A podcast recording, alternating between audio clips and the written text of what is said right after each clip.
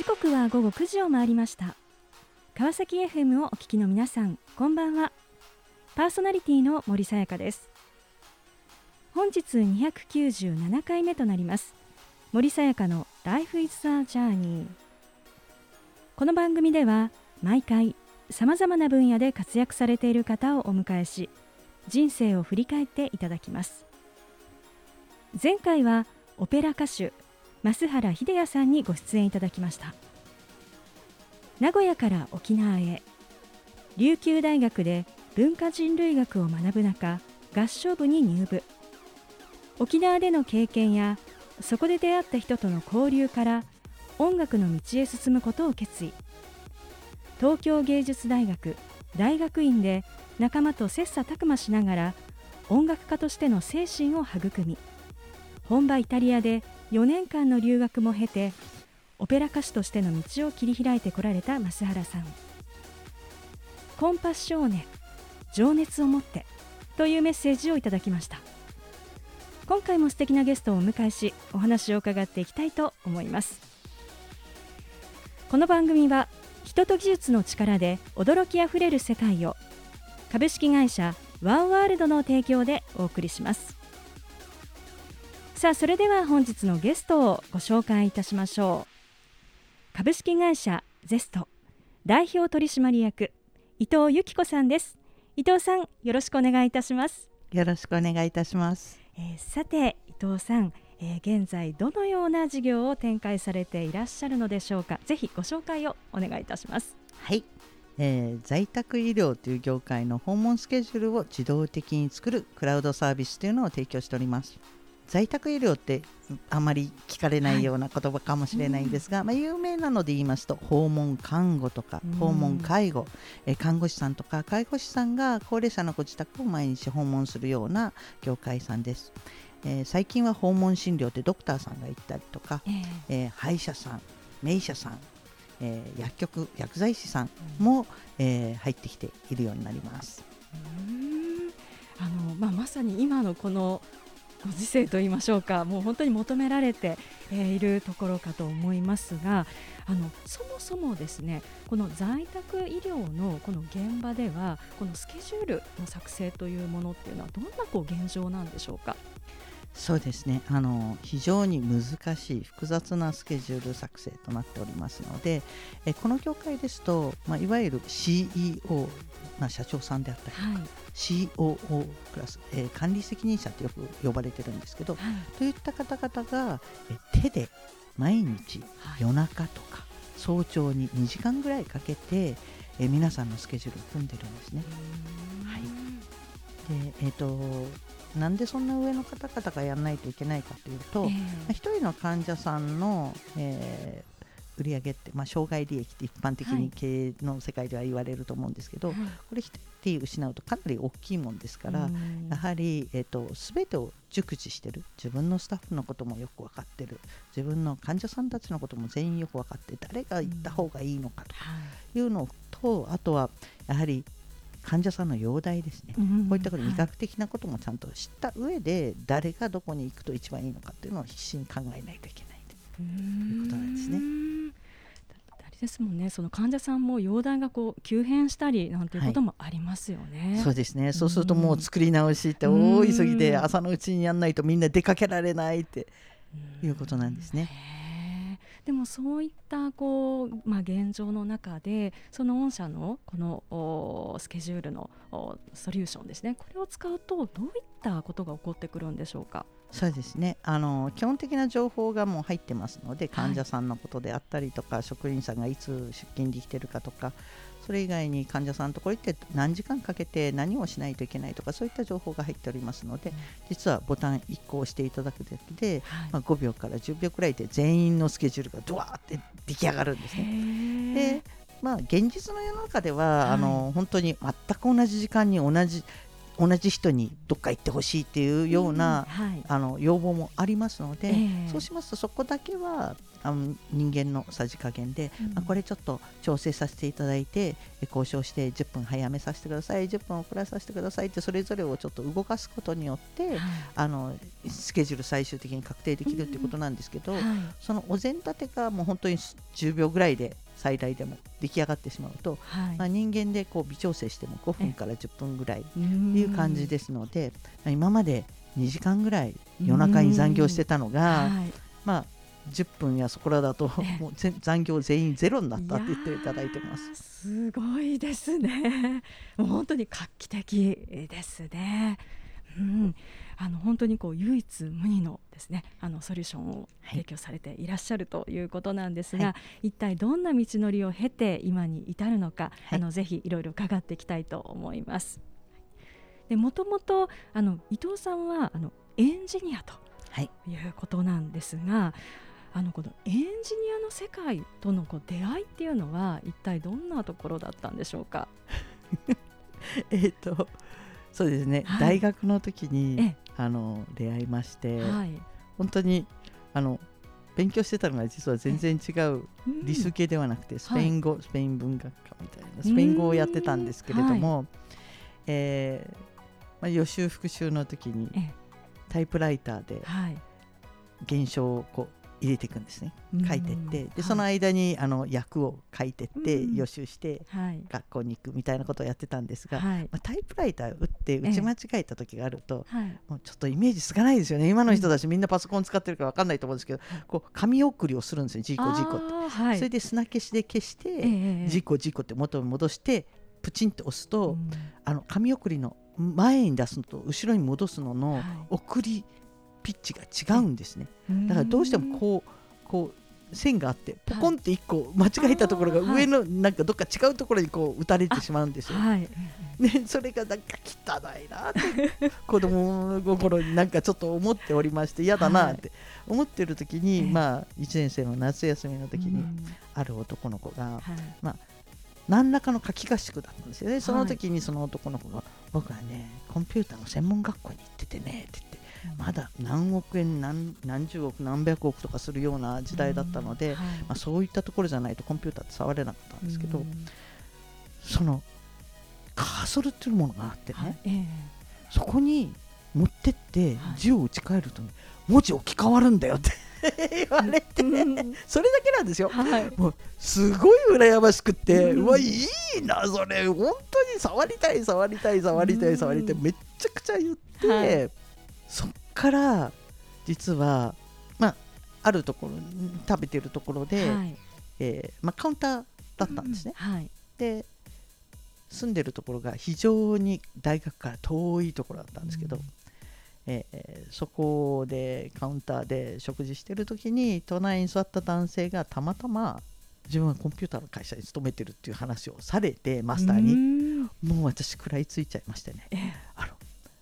給料いらないからうん。やらしてちょうだいやらしてちょうだいってもうすごいしがみつい見も知らぬ人にものすごいそれを言って、うん。根負けされて、はい。本当に連れてってもらったら、なんと大学のすぐ近くだったんですよ、それが。またすっごい偶然なんですよ、すっごい遠くにいたのに、その人もすごい遠くにいたのに、はい会社から。で、出会って、はい。でもう大学のすぐそばだから、今度は社長に頼んで、頼んで、頼んでって、で当時、そんな理工学系の学校行ってるか、そのコンピューター系の専門学校行ってる子で、しかも、機械いじりができる男の子じゃないと無理って思われてて、はい。今みたいえにえ電源入れたらパスあの立ち上がるってことなくて、本当にいろんなものハードディスクって言ってガッチャンコガッチャンコすっごい大きいものを入れたり出したりスイッチバチバチバチバチあちこちやってうん。今この部屋のえレベルじゃないですよこの部屋何個あればいいんだろうっていうぐらいのがええ一つのコンピューターの大きさなんですけど、へー。というようなあの世界だったのではい。当然女性は無理ですよと、うん。機械なんか触ったことないでしょ、だからでそれを1個壊されたら、はい。い、や会社倒産するからやめてくれっていう感じで っていう中を無理やりあのどうしても触りたいからということで、あの入り込んだすごい。いやその後のお話大変気になるところなんですがあの後半も引き続きお話を伺っていきたいと思います。えー、さてここでゲストの方の意外な一面を探ることを目的にこんな質問をさせていただきます。今伊藤さんが興味関心を持っていることを教えてください。残念ながら今もう本当に今のやってる仕事ばっかりに集中してしまっていまして、はい、ただ、まあ、数年前まで遡れば結構あのパラグライダーが好きであの全ての休みはそこに捧げてたぐらいな、は い、ぐらいハマっておりまして結構仕事のヒントになることが多かったんですよね。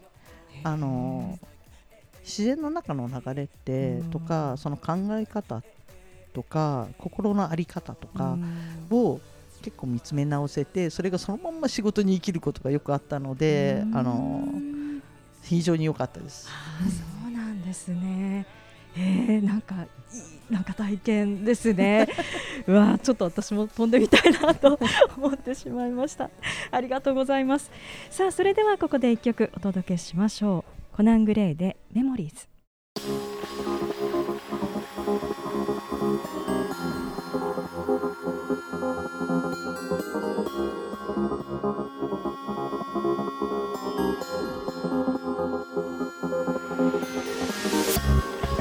さあ後半も引き続き株式会社ゼスト代表取締役伊藤由紀子さんにお話を伺っていきたいと思います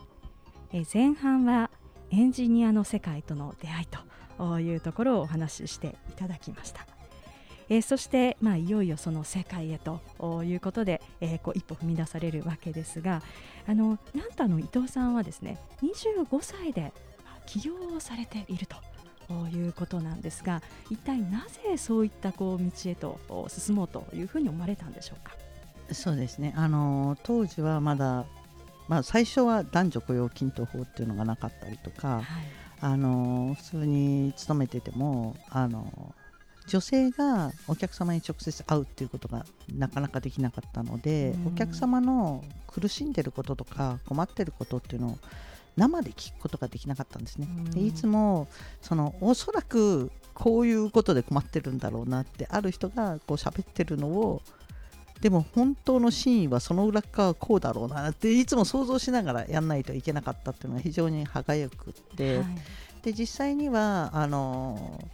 直接聞いたらもっともっとお役に立てるっていうのを感じてましたので、うん、まずは自分一人でなろうと。いうことから始めまして、はい、それによって、まあ、3年間がむしゃらに働いてそれでも誰にも認めてもらえなかったら私は必要ない人間だったんだから普通に、えーと、技術者として普通の会社にまた勤めればいいなと。まだチャンスは28まであるなと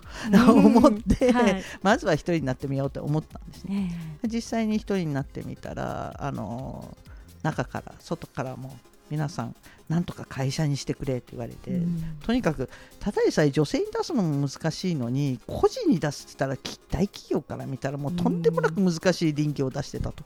で私自身はもうまだ何も会社経営も何も知らない人間だったのでほんのちょっと知ってたことは法務局に紙っぺら1枚出せばいいんだと思ってたので、うん、いやそれでそんなにみんなが周り喜んでくれるんだったらそのくらい書いてあげるわよみたいな感じで 本当に気楽に、うん、なんか何事を自分がやってるのか分かんないでやっているという、はい、まあ、バカだったからできたことですね。でも当時ってこう今みたいにいろんなこう情報がすぐ取れるわけでもないですし、はい、その起業家をこう支援する方々っていうのも なかなかね、まだ本当に少ないという時代ですよね。そうですね。すね何も知らないまま走ってましたね。でもそのような中でこうご事業をされていらっしゃって、あの当時というのは最初どんなこうお仕事をされてたんですか？それでも最初はもう何でもやれるものをやろうと思ってましたけど、ででもあっという間にやっぱり最も人に役立つためにはどうしたらいいのかって言ったら一番必要なものをきちんとやれるようにすることだったので、うん、どんどんどんどん絞っていったんですね、はい、で自分たちが得意で圧倒的に誰もできないことは何なんだろうなって、うん、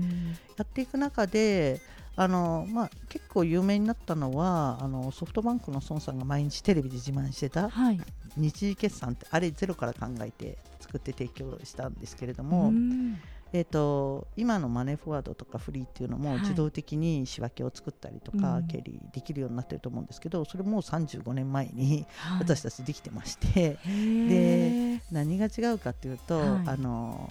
いわゆる間接原価こう照明とかねうん。家賃とかはい。は全然あの一個一個の商品にいくらかかってるかっていうのは分かんないわけじゃないですか。うん。それを自動的にじゃあ平米数で割りましょうとか時間数で割りましょうとかいろんな理由で、えー、と配布基準というのがございまして、自動的に割り振って翌朝までには1個の製品、はい。この製品の BSPL で純利益は何だ？この製品はいくら？って全部出るところまでを35年前にやってるんですが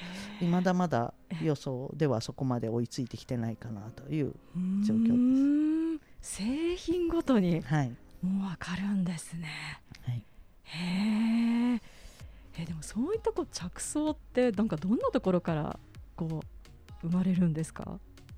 まあ、もちろんそのコンサルの人たちがこういうのがあったらいいなであったりとか、はい。まあ、それのやり取りの中で、ええだんだん出てくるのかなとは思います。う。ん。あの現場の方々だったりとうか、ん。はい、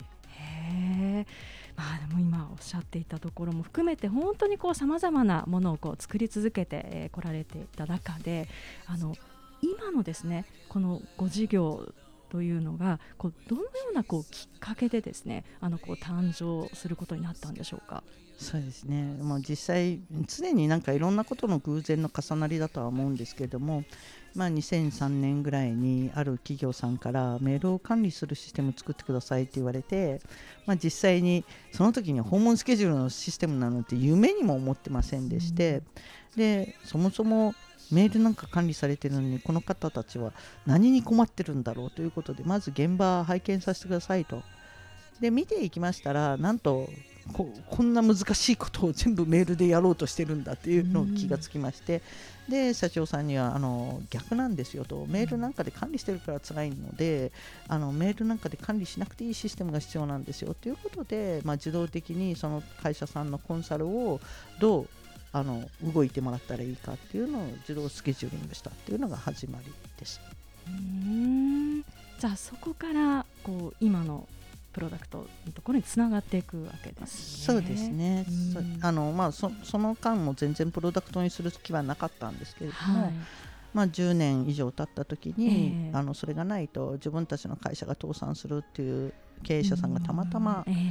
お二人立て続けにお見えになったのがきっはいかけで,、うん。でその時に初めてあこれはプロダクトにしないといけないんだなっていうのを、うん。えー感じるようになりましたね、うん。あの世の中にないっていうことが本当に調べても分かったので、うん。はい。えーでもやもう10年なんですね。もそうですね、うん。ごめんなさい遅くて。でも本当に、でもそれだけまあこう皆も待ち望んでいる、まあ、必要とされている、まあ、ものだったということなんですね。そうですね、うはい。んまあ、そのような中であのお実際ですね、えーそこから、まあ、こうプロダクトへと、まあ、つながっていくわけですがあの最初のこう導入先っていうのはどういったところだったんでしょうか？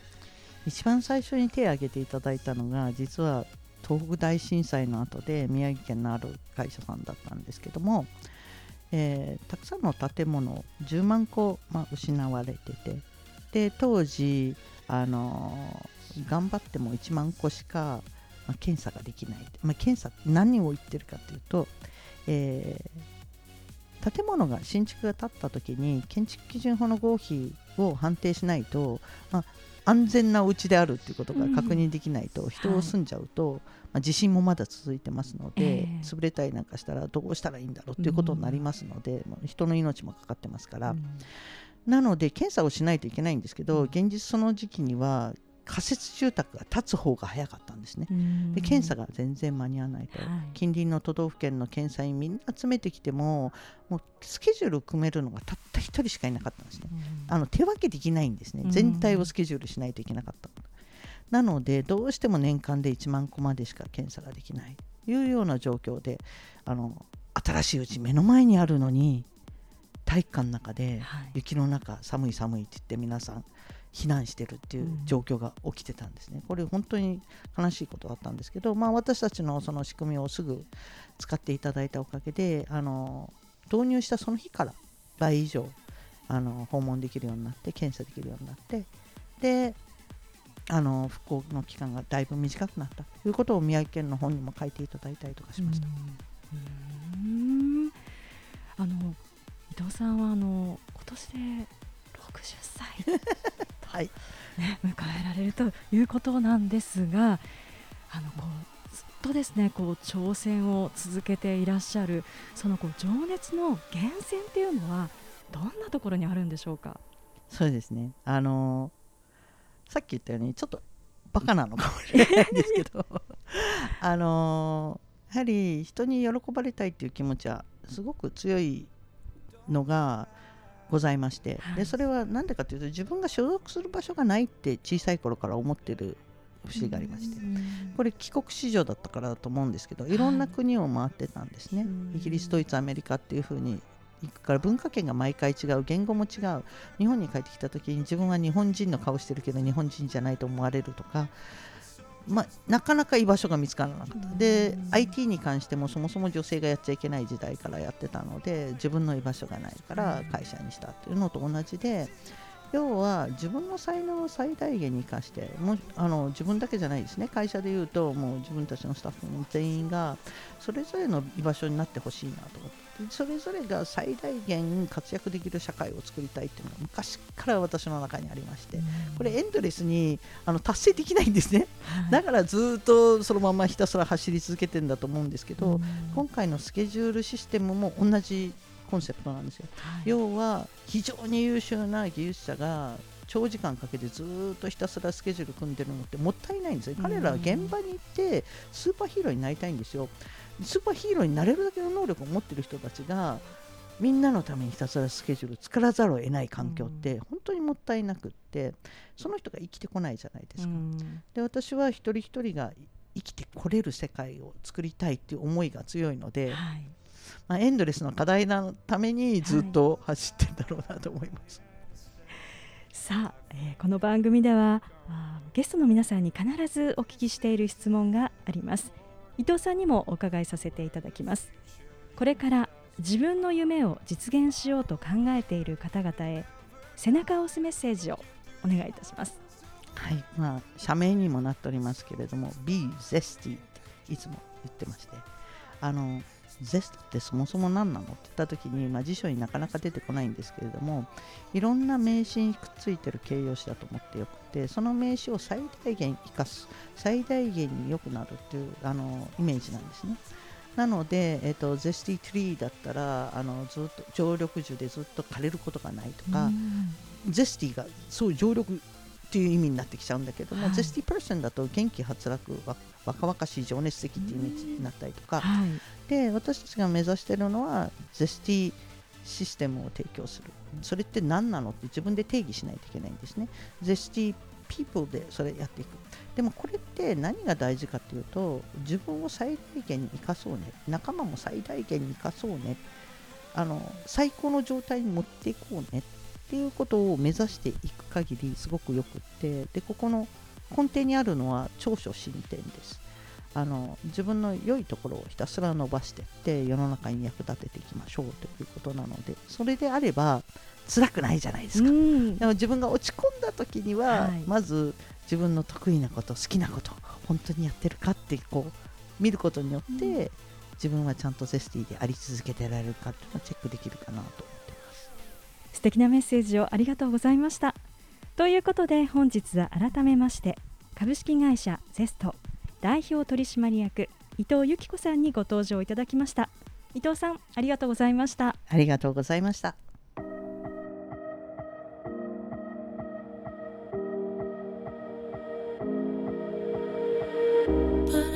森さやかの Life is a Journey いかがでしたでしょうか？大学時代飲食店での偶然の出会いをきっかけに当時女性が活躍することが難しかったエンジニアの世界へと飛び込み25歳で起業。世の中にまだない役立つものを生み出す。その思いを胸に道を歩む中在宅医療の現場の声からこれまで長時間かかっていた訪問スケジュールの作成業務を最適化自動生成する画期的なプロダクトを確立し業界に変革を起こした伊藤さん。B ゼスティ世の中すべての人の能力が生かされ発揮できる世の中へ。第二の創業と取り組む伊藤さんのその姿に私も自分に限界を作らず枠組みにとらわれず自由にそして明るく可能性を求めて挑戦し続けていこう。そう心から思いました。次回はどんな素敵なゲストの方が来てくださるでしょうか。来週もまたこの時間にお会いしましょう。今日も一日お疲れ様でした。おやすみなさい。